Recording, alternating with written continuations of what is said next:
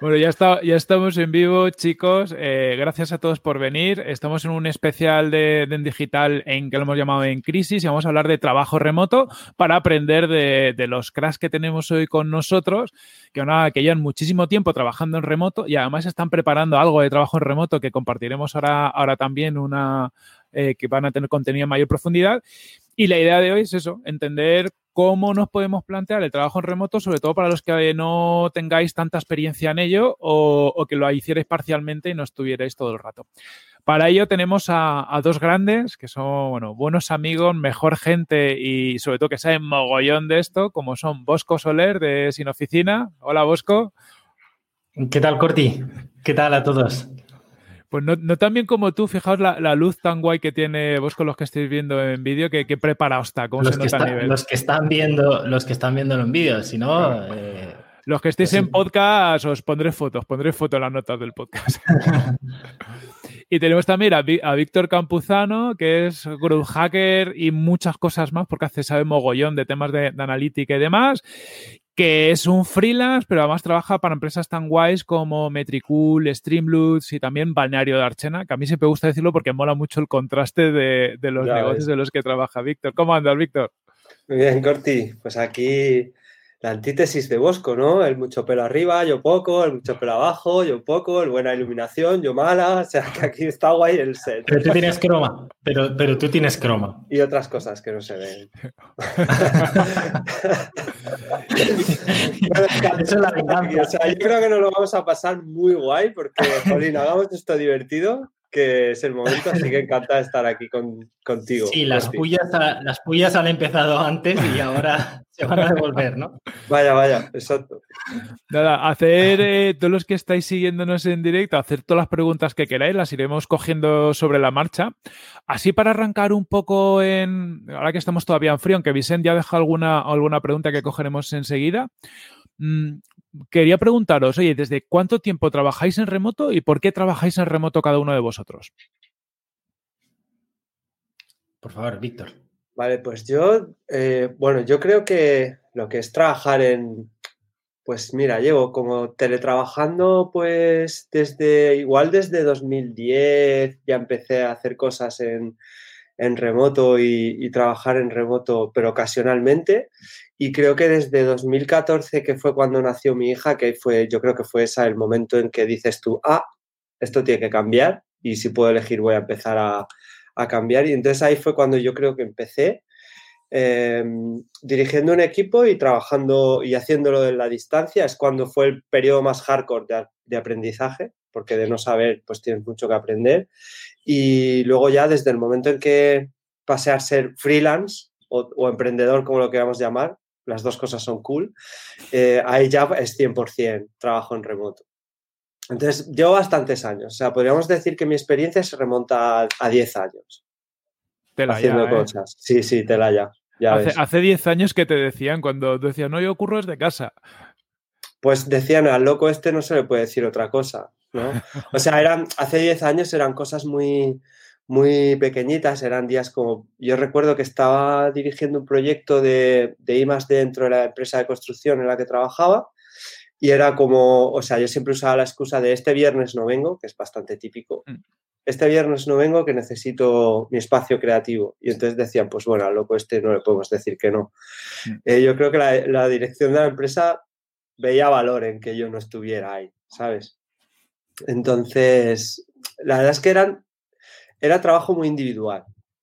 O sea, era en plan, no voy a la oficina, pero no era una gestión de equipos, no era una comunicación directa, entonces era más teletrabajo, ¿sabes?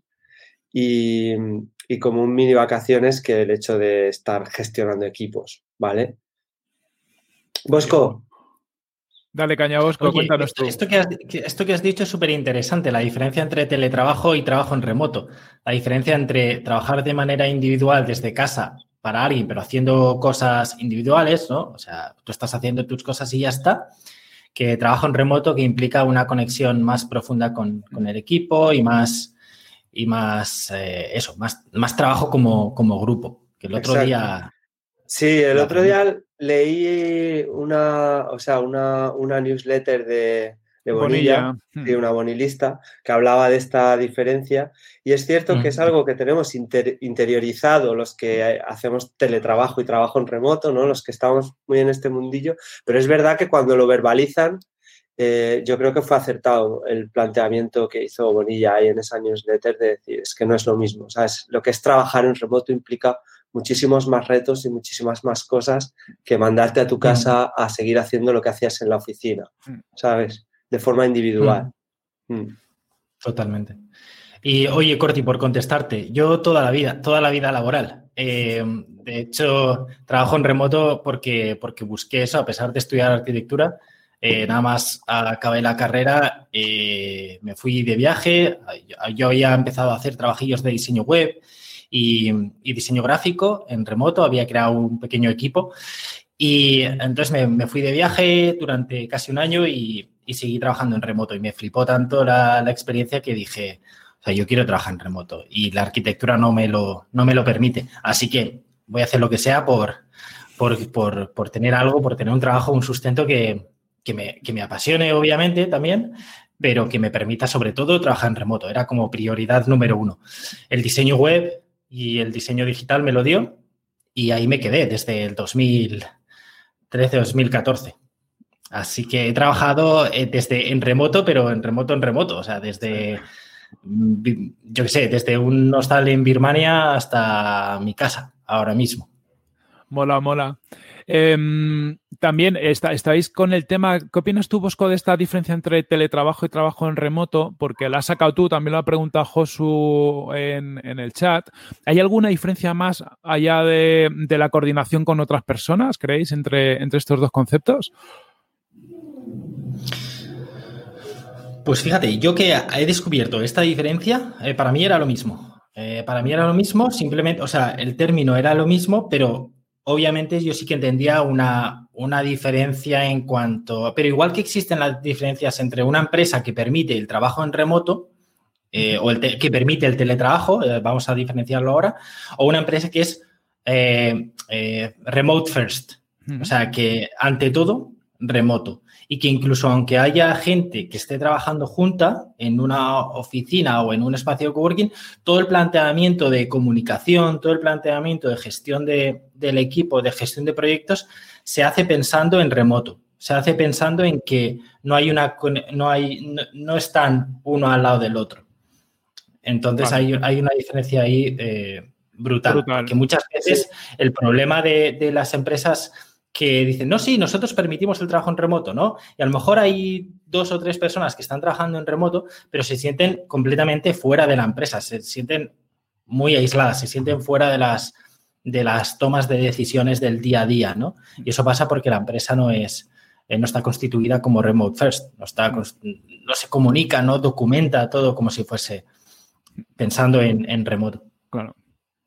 o sea, fíjate, o sea, es como el planteamiento es exactamente lo que ha dicho Bosco, ¿no? Es como eh, cuando tú trabajas en remoto, cuando en tu compañía implantas el trabajo en remoto, significa que toda la estructura y procesos de la compañía tienen que estar construidos en base a la posibilidad de trabajar en remoto. E incluso en el momento en que estemos durante un mes uno sentado al lado del otro, puesto que debe estar la posibilidad del trabajo, todos los procesos tienen que estar en torno a ello, ¿no? Entonces, imagina que estamos trabajando en una oficina pero tenemos abierto el planteamiento de trabajar en remoto o tenemos miembros del equipo fuera, pues incluso conclusiones a una tarea tendrían que estar documentadas en el entorno de, pues no sé, o en el contexto de esa tarea o donde en la base de conocimiento interna, eh, por mucho que estemos uno al lado del otro. ¿Vale? Porque todo está construido en base a esa posibilidad. Incluso los procesos deben de estar construidos a la posibilidad de estar en diferentes zonas horarias, etcétera, ¿no? Entonces, como cultura de la compañía y como cultura del equipo, pues tiene que estar contemplado eso.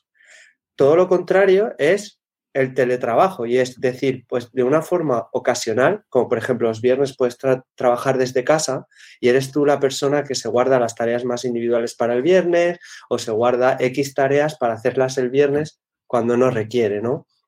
O de una forma, eh, de una forma como muy muy crítica o así decirlo, muy circunstancial como es esta que estamos viviendo, ¿no? Y es una compañía que ni se ha construido en base al teletrabajo, ni contempla cuando todo esto vuelva a una situación de normalidad, no contempla que se va a mantener una estructura de, de trabajo en remoto porque les gusta la interacción dentro de la oficina o porque así lo consideran. Entonces lo que están haciendo es un plan de teletrabajo, ¿vale? Y es, pues, tenemos que intentar hacer lo que hacíamos aquí, pero cada uno separado, que no tiene nada que ver con trabajar en remoto, ¿vale? O sea, no es lo mismo decir, abrimos una sala de videoconferencia para que nos sintamos como en la oficina, eso es tratar de poner la tecnología a simular la presencialidad del trabajo como lo teníamos hecho y toda la estructura del trabajo en remoto que ni siquiera requiere ese tiempo real y esa presencialidad, ¿sabes? Entonces esa para mí es la gran diferencia. Guay. Aparte, eh, hay una cosa clara cuando se trabaja en remoto y es que, que lo habéis dicho inherentemente, que es que si hay una persona trabajando en remoto, todos trabajan en remoto, mientras que con el teletrabajo puede haber mm, algunas personas que sí y otras que no. Y eso cambia bastante. Sí, Em, decía pregunta de Paul Rodríguez Rius, que está por aquí el bueno de Paul, y, me, parece buena como para una de las primeras preguntas, que es ¿cuál es vuestro mejor consejo para los que eh, quieran empezar a trabajar remotamente? Quieran o ahora con la situación no les quede otra. Es que hay muchísimos perfiles aquí, ¿no? o sea, esa pregunta, ¿a, qué perfil está dirigido? ¿Al freelance? ¿Está dirigido a alguien que es parte de un equipo? Eh, está dirigido a un, o sea, por ejemplo, a un freelance, ¿vale? Voy a responder la de, la freelance. sí, es rutina. Rutina. Yo creo que la rutina, y sobre todo ahora, ¿no? Sobre todo con la situación esta, eh, yo creo que aquí hay dos, dos, perfiles diferenciados. Los que estábamos acostumbrados a trabajar en remoto y esta situación lo que nos provoca ha sido un cambio en, psicológico, simplemente, o sea, de, vale, de bajón de productividad porque hay, hay mucho ruido, hay, hay también pues desasosiego, hay esto, ¿no? Y luego la gente que eh, no, solo es, no solo es la carga psicológica, sino además el verse trabajando en remoto, con, con el bajón de productividad también, de no estar acostumbrado, de tal. Entonces, eh, a, ambos lo que recomiendo es eh, rutina, sobre todo a los segundos. El, crear un horario de despertarte, el crear una rutina desde prepararte el desayuno, el crear un espacio de, trabajo totalmente diferenciado al espacio de vida normal. Eso es fundamental. Si tienes un despacho, si tienes una habitación aparte, genial. Si no, si lo tienes que hacer en el, en el salón o en el dormitorio, crear un espacio de trabajo temporal que sea plegable que, puedas coger y ir, trabajar y cerrar. Y en el momento en que cierras y recoges, ya hay una diferenciación entre momento de ocio, momento familiar y momento de, trabajo, ¿no? Rutina.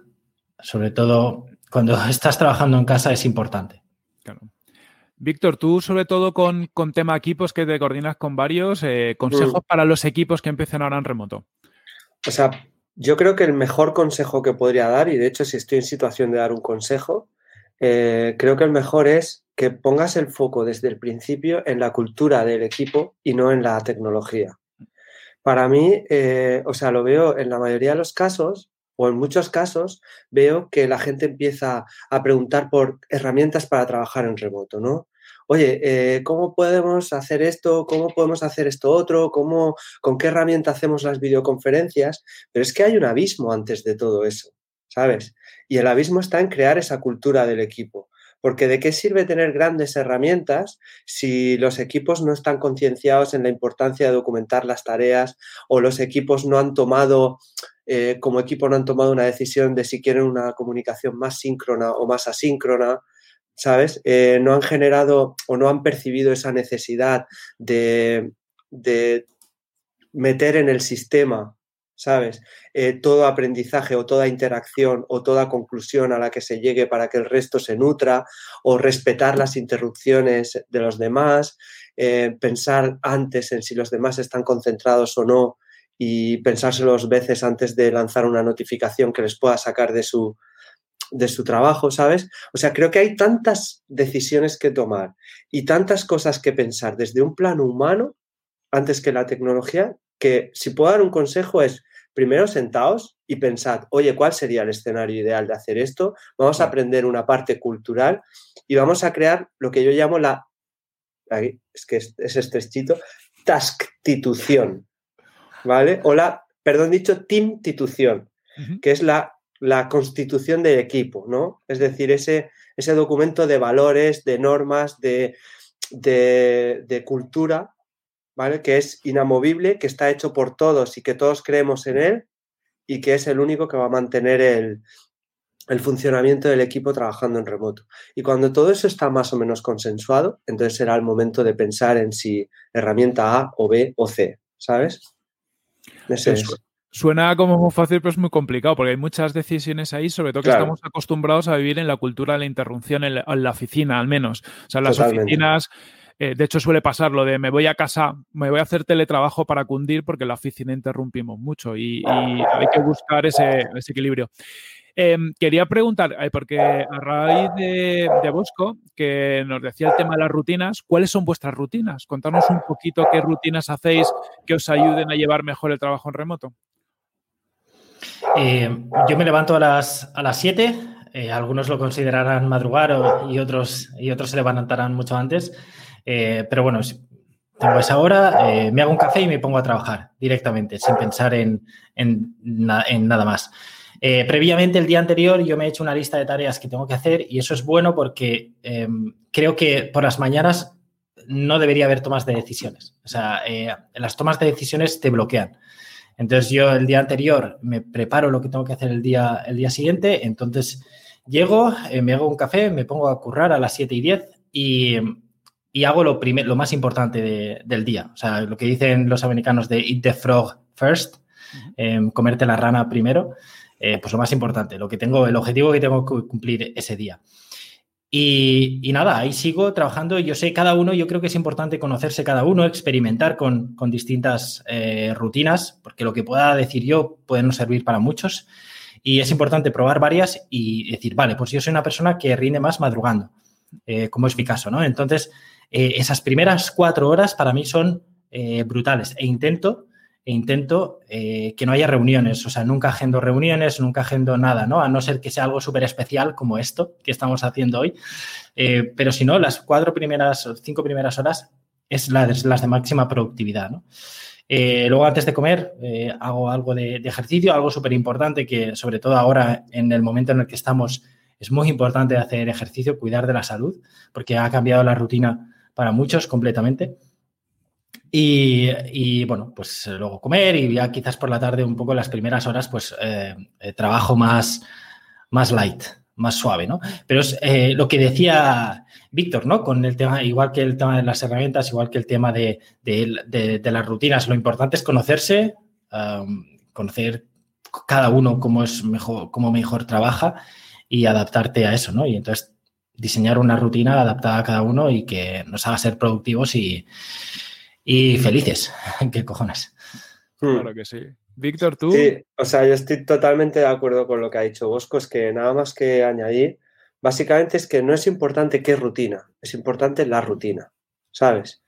Eso significa que eh, tú vas construyendo una rutina y esa rutina eh, a veces hasta incluso va cambiando, ¿no? En periodos de tiempo, pero realmente yo no sé si será vuestro caso, pero mi rutina no es más que una consecuencia de unir piezas del puzzle, o sea, es un Tetris, ¿sabes? Y es un Tetris que surge de, em, pues por ejemplo, como dice Bosco, yo me he dado cuenta de que soy más productivo las tres primeras horas del día. Pues para aprovechar eso y hacer historia en mi futuro, lo que tengo que hacer es ponerme las tareas más rana y decir, no me pongo reuniones y lo hago, ¿no? Es una consecuencia de conocerse a sí mismo. Luego dice, quiero hacer deporte. Pues mira, es que me he dado cuenta que a las 11 de la noche no me quedan energías para hacer deporte, por las tardes tengo estas piezas y estas piezas, así que lo único, yo en mi caso, por ejemplo, lo encajaba de 11 a 12 de la mañana, porque me apetece tomar el solecito de aquí de Murcia, porque corto la mañana, porque es cuando me viene mejor, etcétera, ¿no? O sea que tu rutina al final tiene que ser consecuencia de pues ir conociéndote mejor, viendo lo que te funciona mejor y entonces cuando descubres algo que encaja y que está guay, pues lo añades a la rutina y entonces eso se queda como fijo, ¿no? Y, y antes de darte cuenta te has construido una rutina diaria que parece que estás como planificado a modo robot, mm. pero realmente disfrutas de, ese, de esa cárcel horaria porque la has construido en base a las cosas que a ti te gustaban, ¿no? Y, y ya está. Y luego, sobre todo, que la rutina cuando se rompe no es ningún desastre, porque eso pasa muchísimo. ¿Sabes? Hay gente que se agobia un montón cuando se le rompe la rutina eh, o que, digamos que una ruptura de rutina te altera todo el día, ¿sabes? Y yo simplemente, pues si hoy no podía hacer deporte, sigo con la rutina al resto. O sea, cancelo ese y lo sigo, ¿sabes? Hay cosillas que habéis dicho que, están guay porque cuando estás en casa, inherentemente, por ejemplo, Víctor dice, oye, yo habitualmente me voy a hacer deporte de 11 a 12. Mm. O sea, eh, pensar en que la rutina no tiene que ser como en la OFI de 8 de la mañana a 4 de la tarde del tirón sentados. De hecho, yo creo que es muy contraproducente. Eso lo haces en la OFI porque es complicado gestionarlo de otra forma. Pero, pero que pueden ser rutinas más flexibles. Em, voy a haceros la pregunta de, de Vicent, que es el, que ha arrancado y, ha hecho una pregunta así que tiene, tiene mucha chicha de Streambloods, eh, que os decía, ¿cómo se puede lidiar el trabajo en remoto y que sea útil estando con nueve horas de diferencia entre miembros del equipo? Vicent, ay, Vicent. siempre, hace preguntas complicadas. no, ¿eh? claro, este no, este no va a hacer nada. Pues Em, mira, si quieres, o sea, te voy a explicar yo cuál es mi punto de vista. Primero es que asumir que es difícil, ¿no? Entonces, em, la clave es, o sea, yo creo que la clave está en cuanto más sumas en, planificación, ¿sabes? Eh, tienes como más capacidad. Para mí la clave está en asincronizar la comunicación o la relación. Es decir, que tú no dependas para avanzar de que la otra persona esté conectada. Y eso requiere mucha planificación. Ten en cuenta que con nueve horas de diferencia, por ejemplo, eh, si tú me planificas todo lo que tenías que hacer y te vas a dormir y luego justo cuando yo voy a empezar a hacer algo resulta que me faltaba un único ingrediente, esa carencia implica un día entero perdido. ¿Me sigues?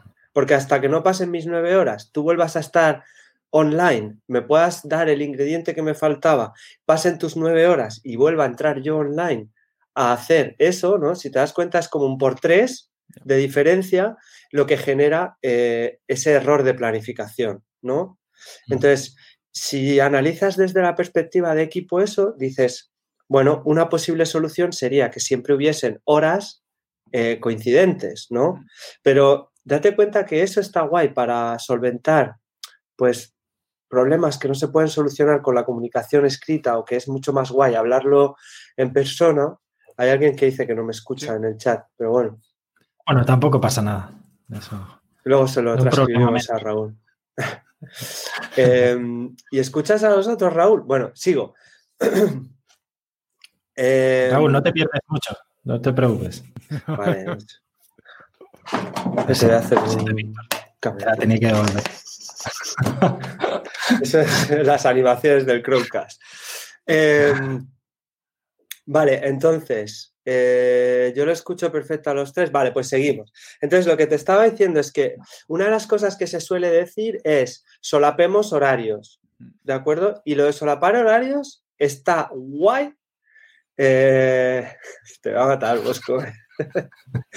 vale, lo de solapar horarios está súper guay por el, por el hecho de que, bueno, nos puede permitir una interacción mucho más en tiempo real y solventar cosas, pero para mí no eh, resuelve el problema de la diferencia horaria. ¿Sabes? Yo creo que lo único que resuelve el problema de la, de la diferencia horaria es la máxima autonomía posible de, las, de los players. ¿Sabes? Es decir, que se gestione el equipo de tal manera de que un único player sea tan independiente que pueda avanzar incluso si se para internet, ¿sabes? Si de repente pues no hay comunicación con el resto del equipo. Y eso requiere mucha planificación, ¿no? Entonces, eh, pues requiere que ya cuando, cuando mantienes la relación y planificas al equipo, ¿sabes? Siempre tengas en cuenta los delays. Entonces, nunca puedes coger y decir, tenemos un deadline a tres días, ¿vale? Entonces, vos en tus nueve horas vas a hacer todo esto, luego Corti tú en las nueve horas siguientes haces esto otro y luego yo hago lo otro, eh, termino y, lo lanzo. Esa planificación está condenada a morir, ¿vale? A que no cumplamos el deadline, porque hay cosas que están fuera de nuestro control. Con lo cual, en la planificación se tienen que, o sea, se tiene que contemplar esos posibles eh, delays que hay, esas posibles pérdidas de plazo que pueden haber cuando hay un desastre que requiera que la otra persona se active, ¿no? Entonces eso es, eso es pues como un clave, ¿no? Y luego pues, yo qué sé, creo que no te cuesta demasiado eh, trabajar nueve, o sea, trabajar pues yo qué sé, tus seis horas por la mañana, pero luego dedicar 15 minutos a las 11 de tu noche antes de irte a dormir para ver si hay algún factor bloqueante en la otra persona que acaba de empezar se lo desbloqueas rápido y te vas a dormir, ¿no? Porque eh, lo que requiere también el trabajo en remoto es una flexibilidad y la flexibilidad es bidireccional. Mm. Significa que tú no puedes decir, no, yo trabajo de 9 a 1 en mi casa y ya no me vuelvas a decir. Mm. No, o sea, trabaja de 9 a 1, descansa el tiempo que quieras durante, pero cógete también un, poquito, ¿sabes? De, de, eso. Ahora, como dice Vicent, dice, no puedes desconectar nunca con nueve horas de diferencia, eso no requiere que estés 12 horas todo el rato refrescando el móvil para ver si tienes alguna esta, sino que vayas cogiendo espacios y tengas tu tiempo de desconexión completa, pero también tengas tus pequeños periodos distribuidos en el día para, para esto. Como dice Raúl, hacer parcelas, que decía que no me oía, pero parece que sí. ¿eh? Mm. Mm. Aquí está el filtro anti-Víctor. Pues esa es, esa es mi, mi perspectiva, ¿no?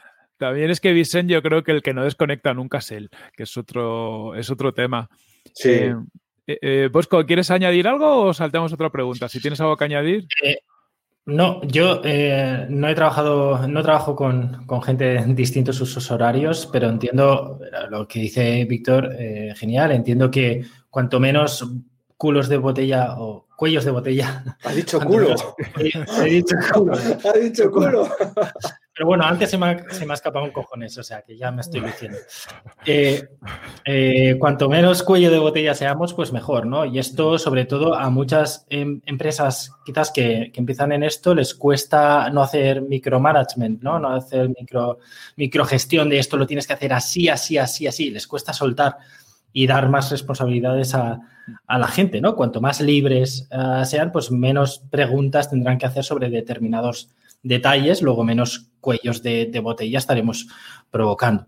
Entonces, eso por una parte, y luego por otra parte, que ya tiene que ver con la comunicación en general, es eh, el, eh, o sea, hablar menos, pero hablar mejor. Escribir menos, escribir mejor. En vez de que sea un chat la comunicación, eh, que sea asíncrona, que, sea, que sean contextos más elaborados, y, y, pensando ya cuando estás eh, redactando esos textos, pensando en las posibles dudas que le pueden surgir a la otra persona. En plan de, porque cuando estamos pensando en chat, estamos pensando en, te digo esto, una pieza de información, ya me preguntarás tú algo. No, no, pero cuando redactamos, entonces es, vale, te digo esto, es posible que tú estés pensando en esto otro y me vayas a preguntar esto, pues te lo digo también. O sea, como que estamos poniéndonos más en el lugar de la otra persona y dándole toda la información que puede ser necesario, ¿no?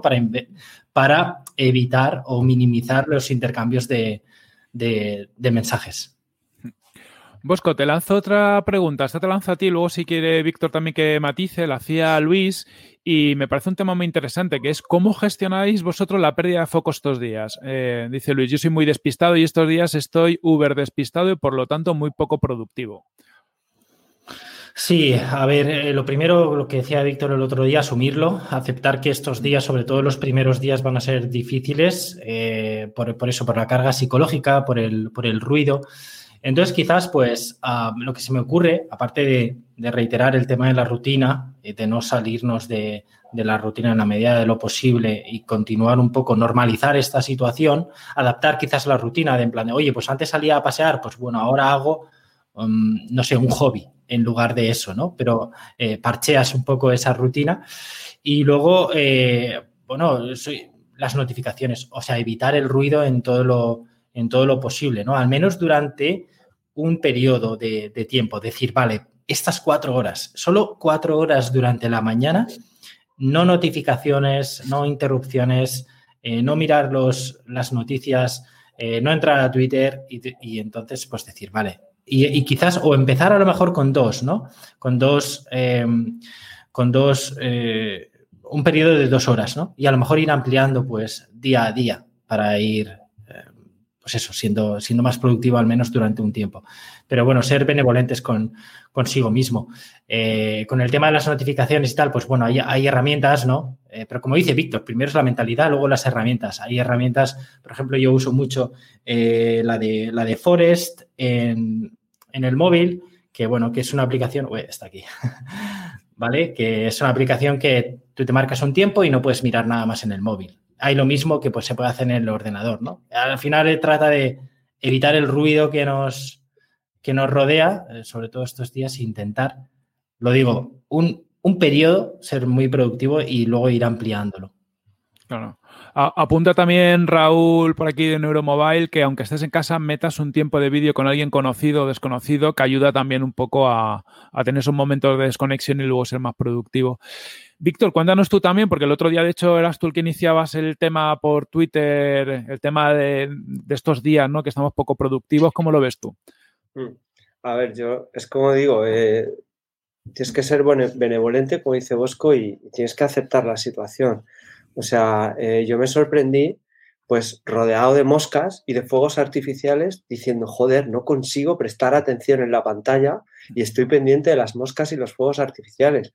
Y claro, cuando me hice esa, esa crítica a mí mismo, pues me dio una hostia y me dice, ¿pero qué quieres, tío? O sea, ¿qué quieres? ¿Sabes? Al final no somos supermanes, ni somos robots, ni tenemos un botón de, de desconectarnos del mundo entero y más, pues, joder, estamos en medio pues, de una crisis, ¿no? De incertidumbre, de un montón de, factores y nuestro propio instinto de supervivencia nos hace estar alerta. Y alerta es alerta, no es esta. Entonces, eh, es prácticamente imposible, es prácticamente imposible no estar ahí. Em, entonces, pues, ¿qué puedes hacer? Pues puedes hacer lo que puedas, ¿sabes? Lo que puedas para intentar seguir eh, pues para intentar seguir adelante, para intentar focalizar. Me parece muy buen consejo lo que ha dicho Bosco de empieza poniéndote retos de focus de muy pequeño a más, ¿sabes? Empieza entrenándote a media hora de total desconexión, otros 30 minutos de, o sea, otro, otra hora de, total desconexión y, y ya está.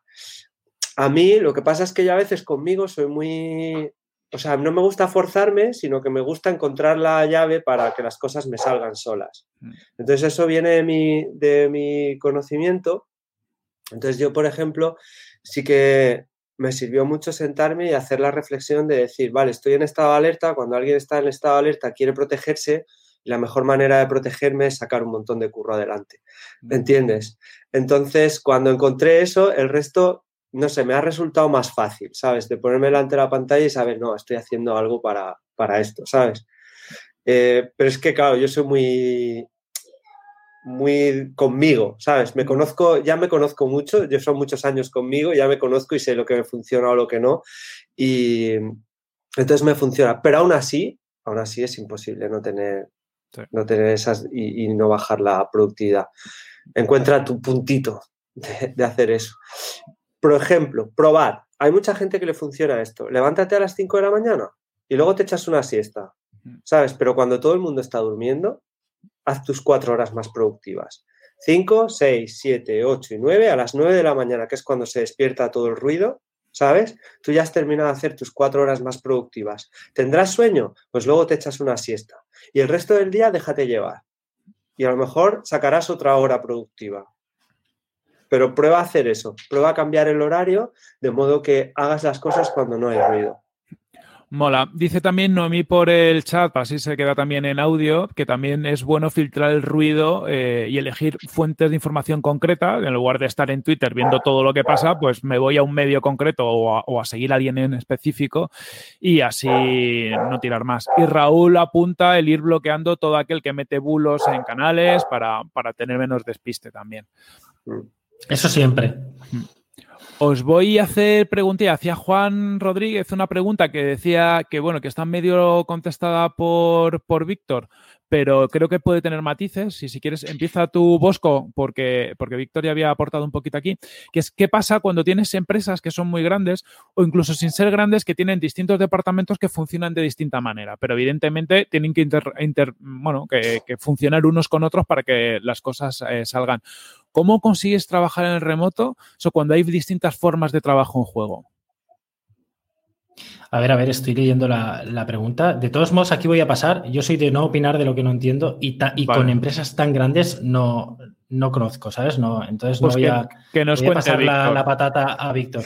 Eh, gracias, pues me haré una hamburguesa y ya tenemos el kit completo. Eh, hostia, a ver, marinera. Exacto, es una pregunta difícil. Yo tampoco tengo gran experiencia. O sea, fijaos que mi, o sea, mi, modelo de negocio, mi trabajo es de growth. No soy gestor de equipos, ni soy un consultor de productividad, ni nada. Esto es solo en base a mi experiencia, ¿no? Eh, entonces, empresas muy grandes no las he visto, pero sí he visto casos y creo que entiendo más o menos lo que hice.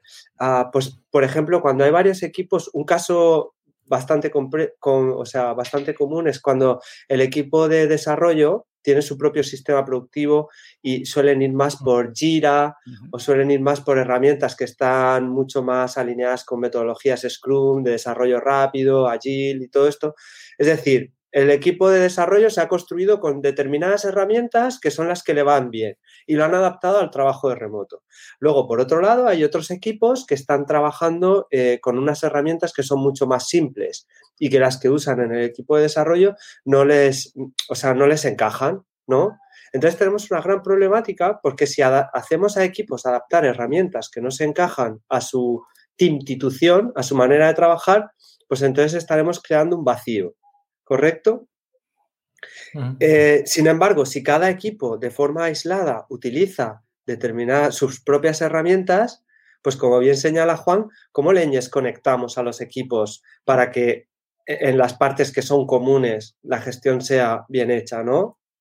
¿Vale? Es un problema bastante gordo, porque realmente hay, hay, una problemática intrínseca ahí, ¿sabes? Es como me entero de marketing que producto va a lanzar, por ejemplo, una nueva funcionalidad ¿sabes? Y que tenemos que preparar toda la estrategia de comunicación de la nueva funcionalidad. Si los de producto la están trabajando durante tres meses en Jira, los de marketing no entran nunca a Jira porque es un, modo aislado, ¿sabes? Y ni siquiera lo entienden. Y sin embargo, pues los de marketing llevan una gestión, ¿no?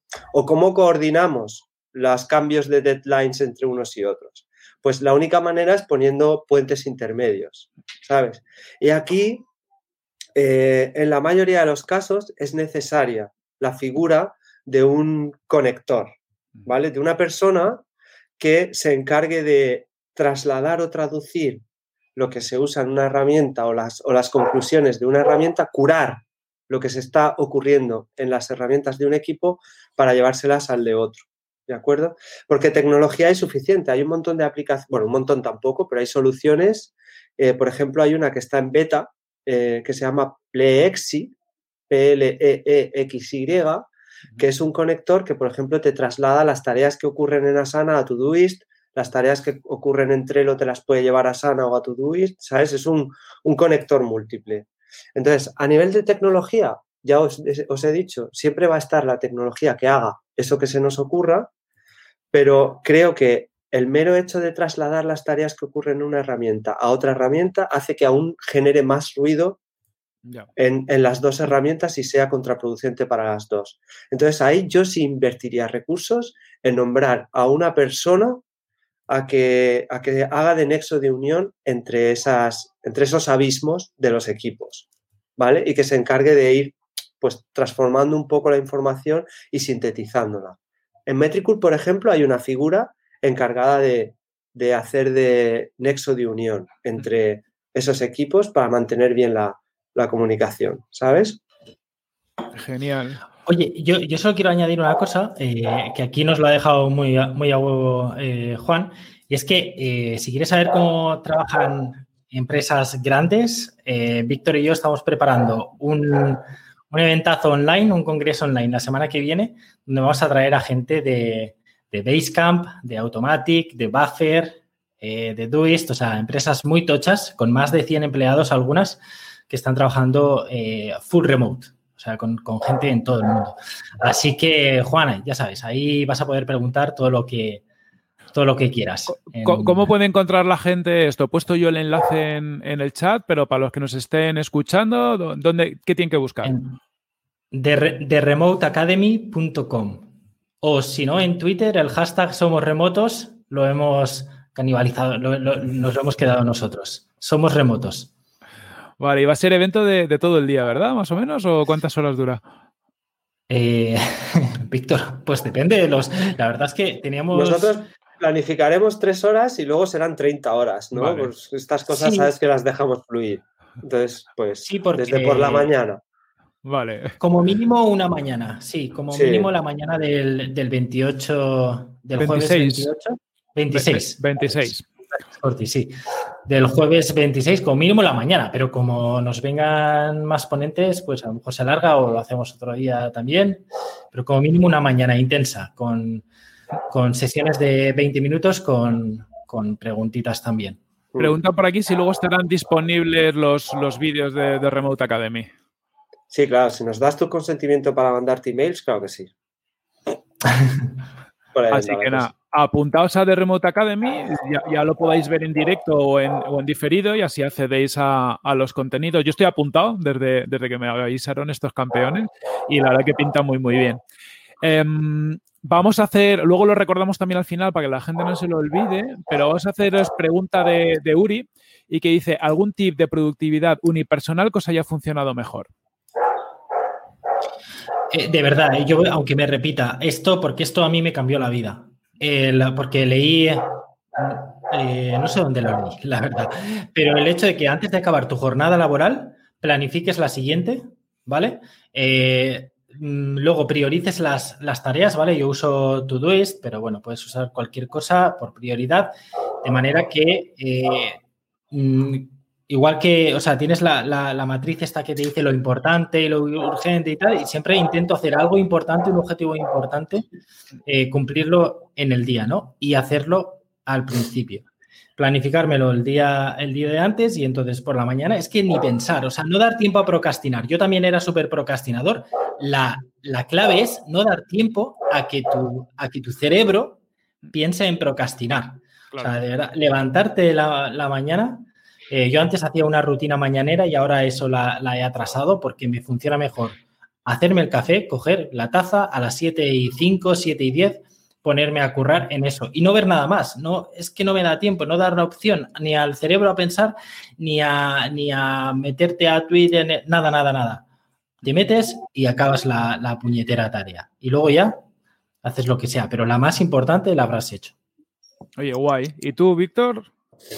Bueno, pues yo sumando, o sea, yo sumo todo lo que, lo que dice Bosco, de hecho son técnicas que yo las tengo ya bastante interiorizadas y estoy de acuerdo con él en que, o sea, son parecen tonterías, pero cuando las interiorizas, o sea, son un por diez en la productividad. O sea, no, no os penséis que es como un poquito más productivos, es que es un antes y un después. ¿eh?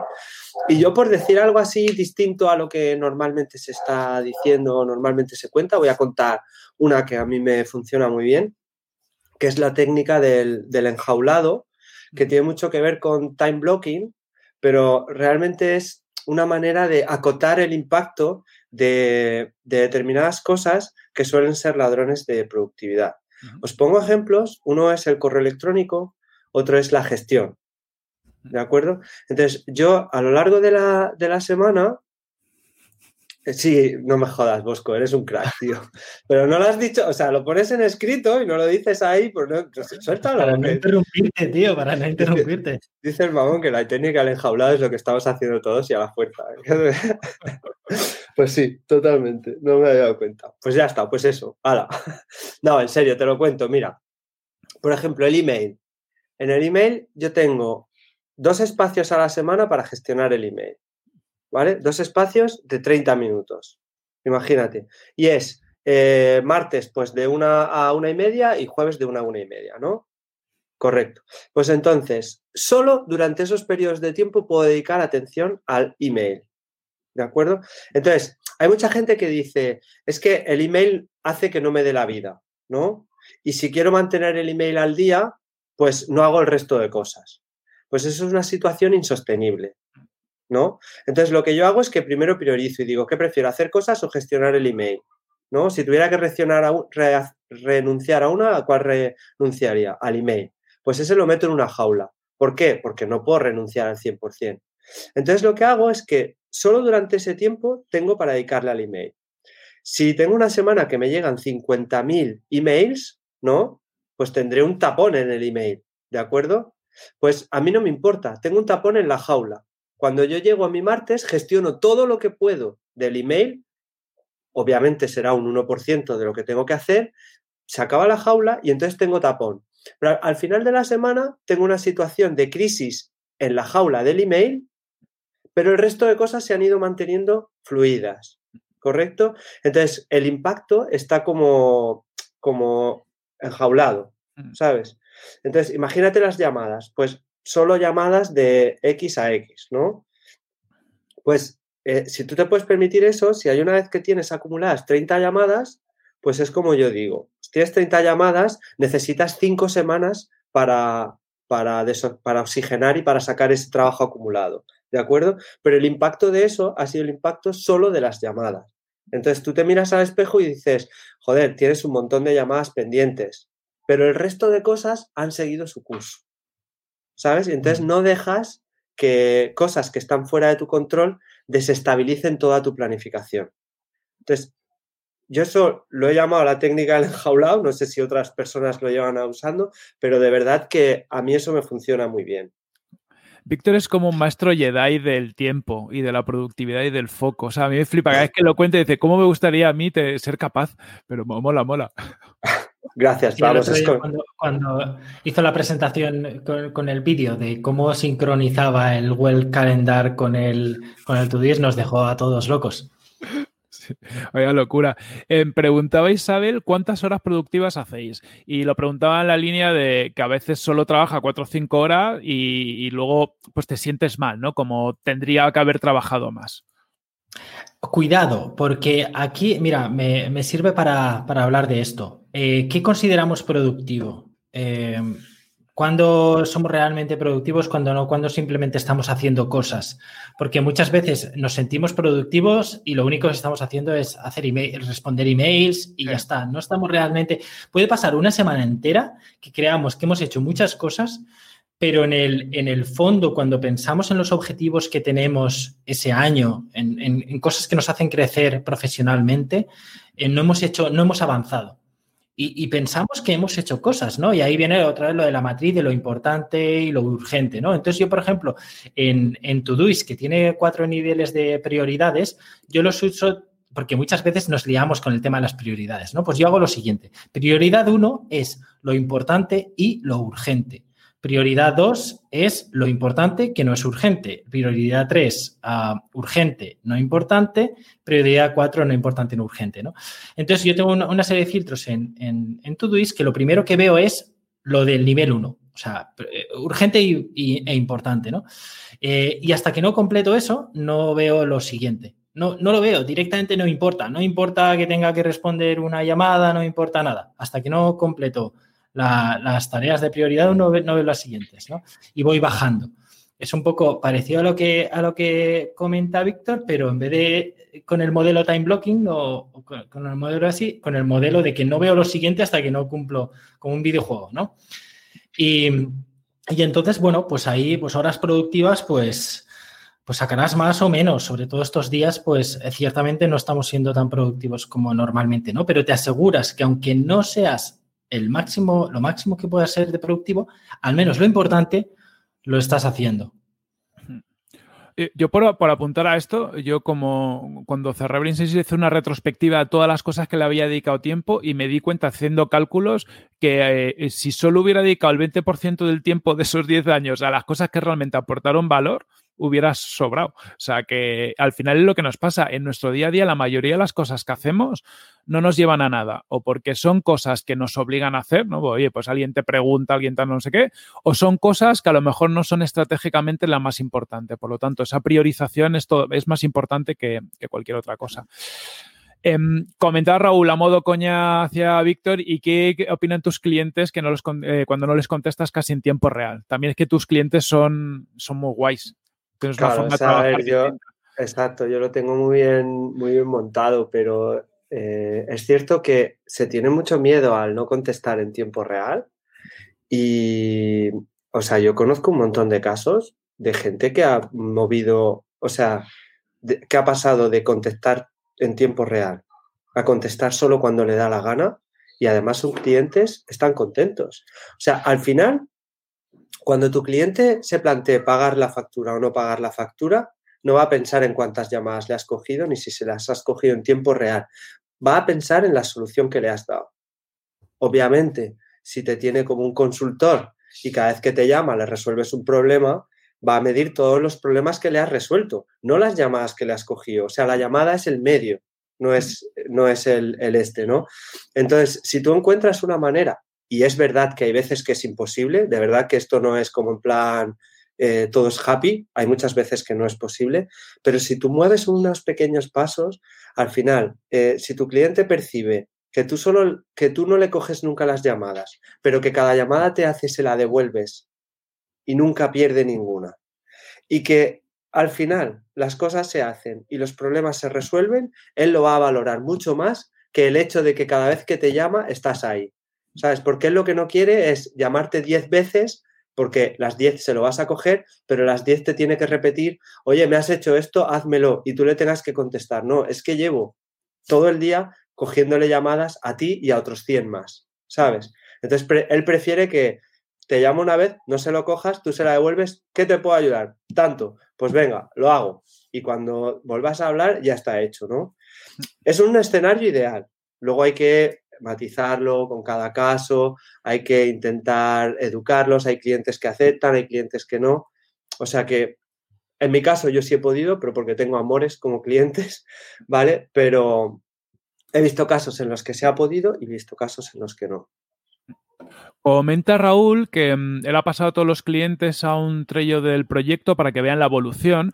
Y este es un punto interesante. Muchas veces los clientes nos preguntan cosas porque no les damos visibilidad de cómo están las tareas. Entonces, el, que tengan un sitio donde lo puedan ver ellos directamente puede evitar parte de la comunicación.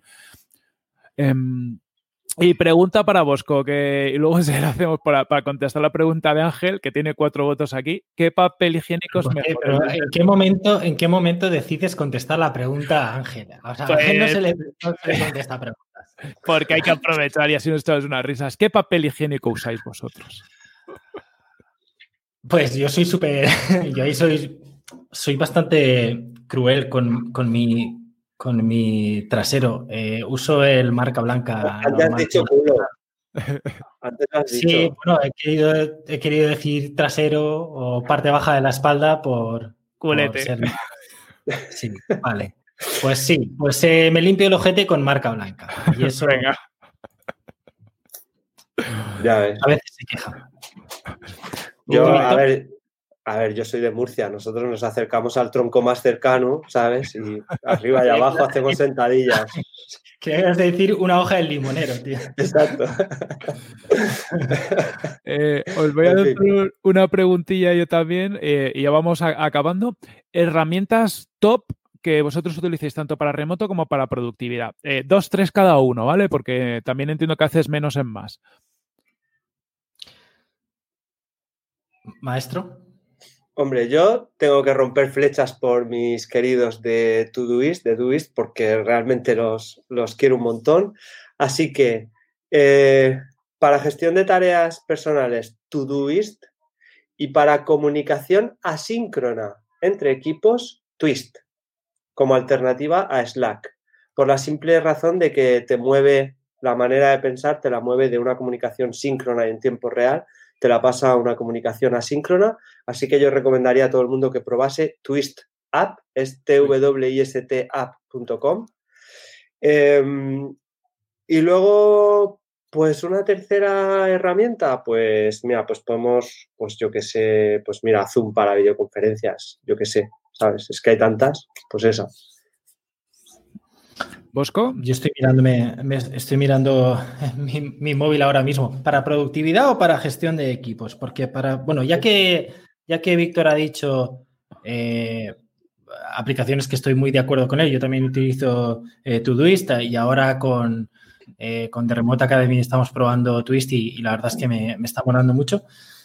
para productividad personal, la que he dicho de Forest, para bloquearte espacios de, tiempo. A mí me, sobre todo al principio, ¿no? Hasta que no te acostumbras, hasta que no dominas tu mente, eh, viene muy bien.